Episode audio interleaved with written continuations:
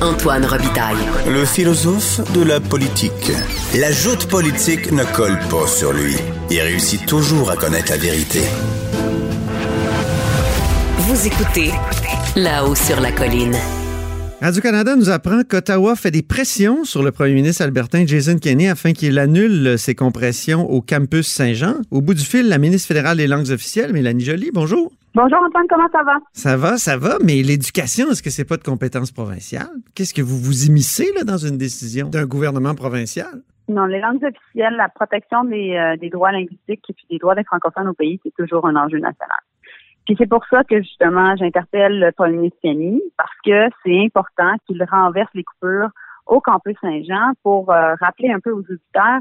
Le campus Saint-Jean, c'est la, la, seule université en Alberta euh, qui est par et pour les francophones. Mhm. Puis avec l'université de Saint-Boniface au Manitoba, ce sont les seules institutions qui assurent une francophonie dans les prairies. Donc c'est pour ça que c'est extrêmement important de protéger cette institution là et c'est pour ça que j'en appelle au, gouvernement Kanye de, de reculer. OK. Jusqu'à maintenant, avez-vous eu des échos? Avez-vous des réponses à votre lettre? Parce que Radio-Canada parle d'une lettre, là.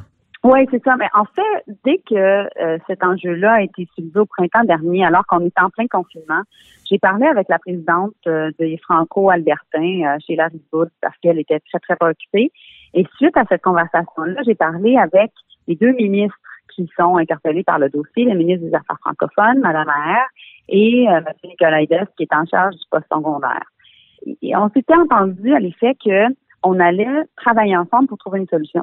Mhm. À plusieurs reprises, j'ai voulu justement relancer mes collègues et malheureusement, je n'ai jamais eu aucune demande de leur part pour qu'on puisse contribuer. Et donc, c'est pour ça que là, étant donné que ça fait trop longtemps et que l'institution est à risque, ben, j'ai décidé d'intervenir et, et j'en appelle, j'en appelle au, euh, au, au, premier ministre euh, Kenny d'intervenir. Et j'espère aussi que l'opposition à Ottawa, euh, parce que M. O'Toole est très proche de M. Kenny, en fait, ils se sont, euh, M. Kenny a soutenu M. O'Toole durant sa course à la chefferie du, euh, du euh, pour devenir chef du Parti conservateur. Oui, oui. Ben, j'en appelle euh, à M. O'Toole de dénoncer également ces, euh, ces euh, compressions-là qui ont lieu parce, Parce que, c'est complètement inacceptable. OK. Mais les. C'est compl- c'est les- complètement inacceptable. Et à l'époque, Antoine, juste pour faire un petit peu un retour euh, dans- en, arrière, Oui. on, lorsqu'on on s'est battu avec le gouvernement Ford en Ontario, gouvernement Ford, gouvernement conservateur encore une fois, c'était au même motif qui sont allégués maintenant par le premier ministre Kenny euh, en Alberta, c'est-à-dire compression budgétaire oblige, on doit canceller le projet d'université franco-ontarienne. Ben oui. Et puis, et puis là, à l'époque, on avait fait en sorte de, de vraiment de dénoncer la chose, une mobilisation, les Québécois étaient en solidarité. Puis là, c'est pas vrai qu'on allait faire en sorte que les Franco-Ontariens allaient être encore une fois, euh, dans le fond, préjudiciés. Donc, ce qu'on a voulu faire, c'est euh, non seulement de, de régler ce dossier-là, donc de collaborer éventuellement avec euh, la province. Vous avez mis des sous, là. après. Vous avez mis des Oui, sous, là, nous, ça. c'est ça. Nous, on a mis des sous sur la table, mais il a fallu pousser, vraiment forcer la province à, à nous faire une demande. Finalement, ça s'est passé. Puis le fédéral, on, on finance maintenant les quatre premières années Ben oui. euh, à part à 100% de la création. Ah, j'avais lu 126 millions sur 8 ans. Oui, nous, on finance les quatre premières années. Puis après, la, le- le- dans le fond, le gouvernement de l'Ontario finance pour les, les, les quatre années suivantes. OK, OK. Donc, euh, et là, donc, moi, ce que je veux, c'est que ce que je dis au- à Jason Kenney, puis à son gouvernement, puis aux conservateurs en Alberta, ben, aidez-nous à vous aider. Donc, on, nous, on va être là pour aider. Puis pour l'instant, c'est silence que radio. vous pas, ben, c'est ça, exactement. Puis j'espère que aussi, sur le plancher de la Chambre des communes à Ottawa, Erin O'Toole va être en solidarité avec ce qu'on fait au gouvernement, parce que c'est important lui aussi. Qu'il euh, là, parle il y a- à son chum. Oui, ben oui, ben oui, puis c'est quelqu'un qui est ouvert au français, c'est un francophile. euh, Jason Kenney, c'est une, une personne qui s'exprime bien en français. euh, Et mais on a comme l'impression qu'au Canada, puis aussi dans la fonction publique canadienne, il y avait des reportages là-dessus hier, euh, que le bilinguisme prend le bord dès qu'il y a une urgence. Comme on, disait, il y avait des reportages qui, exposaient les problèmes des employés francophones de la fonction publique fédérale. Euh, Qu'est-ce que vous allez faire pour ça? Ben, c'est sûr qu'on doit être toujours aux aguets, puis on doit toujours, euh, on doit jamais prendre pour acquis nos droits linguistiques. C'est sûr qu'en temps de pandémie, on doit être encore plus euh, préoccupé parce que il faut pas que les enjeux du bilinguisme euh, passent dans le fond sous le tapis. Donc, l'objectif présentement, c'est vraiment que euh, nos fonctionnaires puissent travailler en français, qu'on Mhm. respecte leurs droits linguistiques, parce que lorsqu'on Comment- voit qu'il comment vous allez faire ça? c'est complètement inacceptable. Comme- Ben, premièrement, il faut, faut s'assurer de nommer encore et toujours des hauts fonctionnaires qui sont capables de parler les deux langues officielles. On doit renforcer aussi euh, vraiment les pouvoirs du commissaire aux langues officielles. On doit renforcer au final la loi sur les langues officielles. On s'est entendu de le faire. Mais je pense qu'il y a encore plus à faire pour que ces, règles-là soient respectées au sein, de la, fonction publique fédérale. Je suis d'accord. Vous aviez peut-être euh, vu ce, texte dans The Washington Post, justement. Je ne sais pas si vous en avez entendu parler de J.J. euh, McCulloch, euh, qui est un blogueur canadien, mais qui euh, souvent intervient dans le Washington Post et euh, qui, lui, euh, reprochait finalement, disait qu'à cause du bilinguisme, on n'est pas capable de travailler au reste de la diversité dans la fonction publique euh, canadienne. Puis là, il disait, c'est tous des Blancs qui sont nommés comme hauts fonctionnaires parce qu'on exige le bilinguisme. Aviez-vous réagi à ça? Ben, écoutez, M. Colloque a, a le droit à son opinion. Je la partage pas. Mhm. Euh, je sais qu'on doit faire plus en matière euh, de racisme systémique pour euh, vraiment contrer les, les- les effets pervers du racisme systémique. Il y en a au sein de notre société, au sein de notre État. On Oui. doit le contrer. En même temps, je pense aussi que euh, l'un euh, et, et l'autre, la- la- les politiques de bilinguisme doivent être poursuivies, puis en même temps, on doit être encore plus fort en matière de diversité. Puis, euh, je Il y a moyen de faire les deux en même temps, dans le fond. C'est ça que vous répondez à mes collègues. C'est sûr qu'il y a moyen de faire les deux en même temps. Puis on le voit aussi au Québec, au niveau de la diversité, juste les, les impacts de, de pouvoir avoir des nouvelles générations d'immigrants qui parlent le français. Euh, Mhm. c'est c'est ça la pérennité du fait français au Québec et au Canada et en Amérique. Et donc, c'est pour ça que nous, on, on va faire en sorte encore et toujours de défendre les deux parce que c'est notre position, c'est ça en quoi on croit, puis on croit qu'il il peut y avoir du progrès. Revenons à, à la question de l'éducation. Euh, dans le discours du trône, vous disiez, euh, vous soulignez, ça c'est intéressant de la part d'Ottawa, c'est rare et c'est nouveau.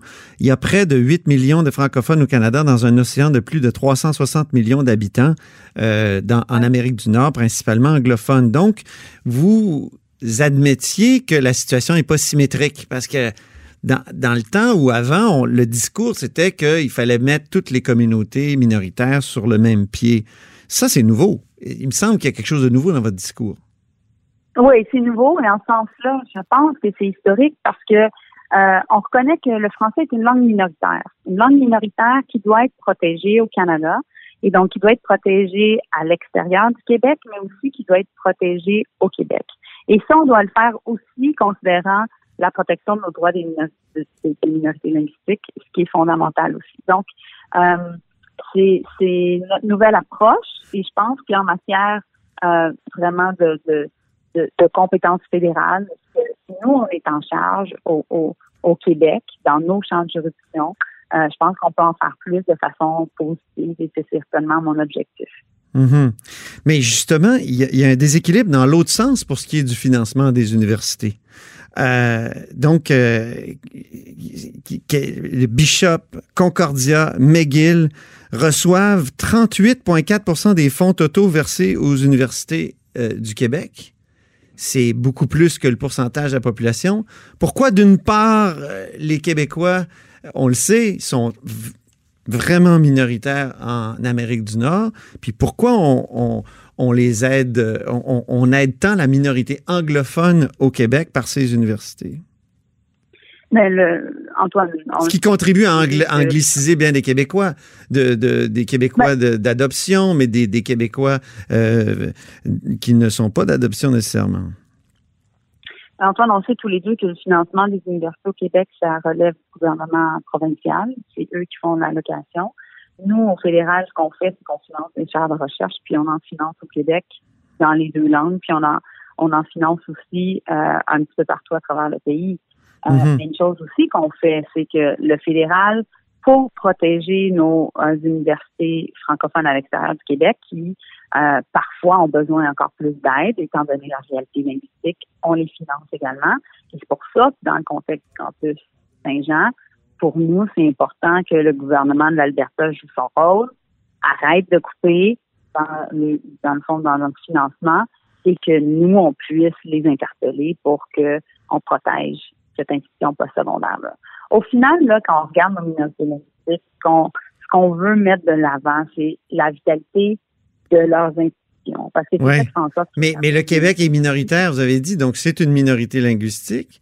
Les, Québécois francophones, est-ce qu'il y aurait pas, euh, est-ce qu'ils mériteraient pas un, coup de pouce supplémentaire? Les universités francophones, on sait que sont, sont les parents pauvres du système universitaire québécois par rapport aux trois universités anglophones que j'ai mentionnées. Moi, je pense que les, les, euh, les, Québécois sont une majorité linguistique francophone au pays et en ce sens-là, on doit entendre leur préoccupation à l'effet qu'il y a un recul du français. Oui, mais vous dites que c'est une minorité ou dans le continent dans votre discours du trône. Oui, ben, la langue française est une, est une langue minoritaire et c'est pour ça que autant notre majorité linguistique au Québec francophone que nos minorités linguistiques francophones au Canada. Ah, là, vous revenez à votre discours symétrique. Non, non, non, je fais juste faire une méthode de la situation parce que dans la loi sur les langues officielles, on parle pas de. Euh, c'est en, en, fonction de, la langue. Ouais. Ce, qui, arrive, c'est que c'est l'égalité du statut langue. Et donc, c'est pour ça que je vous parle de la langue étant minoritaire parce que c'est ça la base de la loi sur les langues officielles. Mais ce que aussi, je, vous dis, c'est que je pense qu'il y a une évolution depuis 52 ans, 51 ans depuis qu'on a on a adopté la première fois la loi sur les langues officielles. Puis à l'époque, les, francophones québécois se retrouvaient beaucoup dans cette langue-là, dans cette loi-là, pardon, parce que euh, c'était une volonté de rendre bilingue la fonction publique, d'offrir des services en français euh, aux Québécois et aux francophones. Euh, à l'époque, on parlait de Canada français. puis je pense qu'aujourd'hui, les, les, Québécois doivent se retrouver à nouveau dans cette loi-là. Oui. Parce que c'est sûr que, bon, l'État canadien est devenu bilingue. C'est pas parfait, mais c'est loin d'être parfait. dans la bonne direction.